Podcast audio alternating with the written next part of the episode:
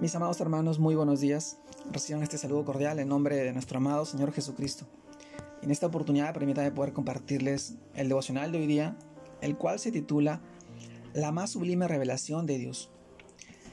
Y en este título nosotros reflexionamos en el pasaje que esta vez lo encontramos en el libro de Hebreos capítulo 1 versículo del 1 al 3, el que nos dice, Dios habiendo hablado de muchas veces y de muchas maneras en otro tiempo a los padres de los, por los profetas. En estos postreros días nos ha hablado por el Hijo, a quien, a, a quien constituyó heredero de todo, y por quien asimismo hizo el universo, el cual siendo el resplandor de su gloria y la imagen misma de su sustancia, a quien sustenta todas las cosas con la palabra de su poder, habiendo efectuado la purificación de nuestros pecados por medio de sí mismo, se sentó a la diestra de la majestad en las alturas Hebreos capítulo 11, capítulo 1, versículo del 1 al 3, mis hermanos.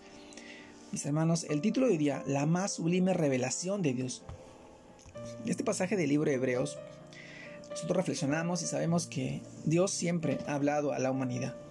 Desde tiempos antiguos, es un Dios que ha buscado al ser humano para tener una relación personal con Él. Y lo ha, y lo ha hecho de diferentes maneras. A veces por instrucciones, por sueños, por visiones, o por su influencia divina a través de los profetas que lo percibieron de diferentes formas. Pero no nos cabe duda que la más sublime revelación de Dios es el Evangelio hecho a través de su amado Hijo, Jesucristo, y que supera todo lo anterior. Así es, mis hermanos.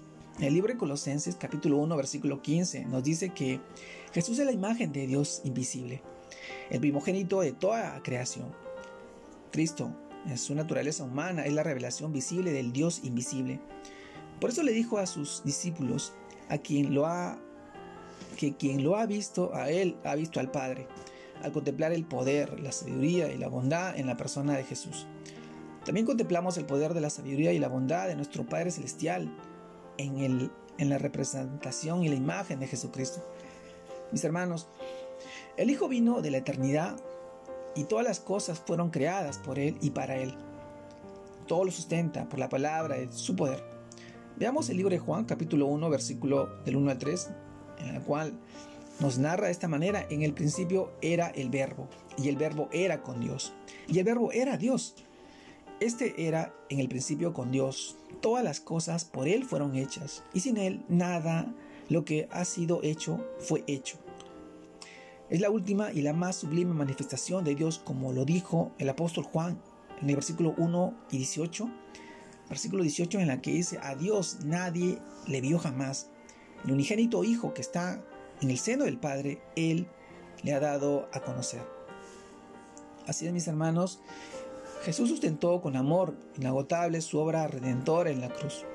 Su sufrimiento tuvo tal mérito que satisfació, satisfizo la demanda de justicia del corazón de Dios. Llevó sobre su cuerpo todos nuestros pecados que ofendieron al Padre y nos tenía separados de Él. La, mayor revelación de todas es Jesucristo, quien habiendo terminado la redención ahora está, está en el trono celestial a la diestra de Dios Padre. Mis hermanos, nunca, nunca podremos estar suficientemente agradecidos de lo que Dios ha, ha hecho en nuestras vidas. Dios nos ha hablado y nos ha dado la, salvación en tantas formas y con tanta claridad que hoy, siendo nosotros pecadores, por eso hoy nosotros eh, te invitamos a que tú puedas aquí inclinemos ante Él, ante su rostro, ante la, ante la admiración y actitud y alabanza, porque Jesús es digno de toda honra y toda gloria. Mis hermanos, la más sublime revelación de Dios es haber, es haber entregado nuestro Padre Celestial a su amado Hijo para que muriera por nosotros, por nuestros pecados. Que Él fuera el sustituto de nuestra maldad, que Él nos reemplazara y a través de Él limpiara nuestros pecados y, y, y, tuviéramos una puerta abierta, directa, a través de Él contra nuestro Padre Celestial. Hoy en este tiempo las generaciones y los mundos están apartados del Padre Celestial porque no conocen no tiene revelación sobre Jesucristo. Esta revelación tan sublime que expresó Dios a través de su Hijo tiene que llegar a los corazones y a muchas personas. Y ahí es donde nosotros somos instrumentos de Él para poder alcanzar y poder que esas personas alcancen esa revelación de amor. Hoy te animo a que puedas seguir llevando el Evangelio, a que puedas seguir creciendo para Él, para bendecir a tu familia, a tu hogar, a tus seres queridos, sabiendo que Él obrará en su debido tiempo. Te mando un fuerte abrazo, que Dios te guarde, bendiga en este día, en este inicio de semana, que sea de mucha bendición y que sigas creciendo en el Señor. Un abrazo a la distancia. Dios lo bendiga, Dios lo guarde, mis amigos y hermanos.